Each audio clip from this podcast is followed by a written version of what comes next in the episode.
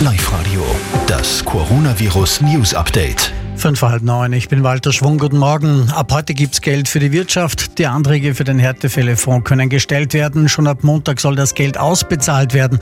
Für den Anfang gibt's 1000 Euro, danach bis zu 2000. Die Regierung schaut sich heute an, wie die neuen strengen Alltagsregeln im Kampf gegen das Virus wirken. Klar ist, ganz so rasch werden wir nicht zum normalen Leben zurückkehren. Und die Linzer Berufsfeuerwehr schiebt jetzt Sonderschichten. Zwei Teams stellen sich abwechselnd quasi selbst unter Quarantäne. Die Schichten dauern jeweils zwei Wochen am Stück. Und wir sind beim Oberösterreich.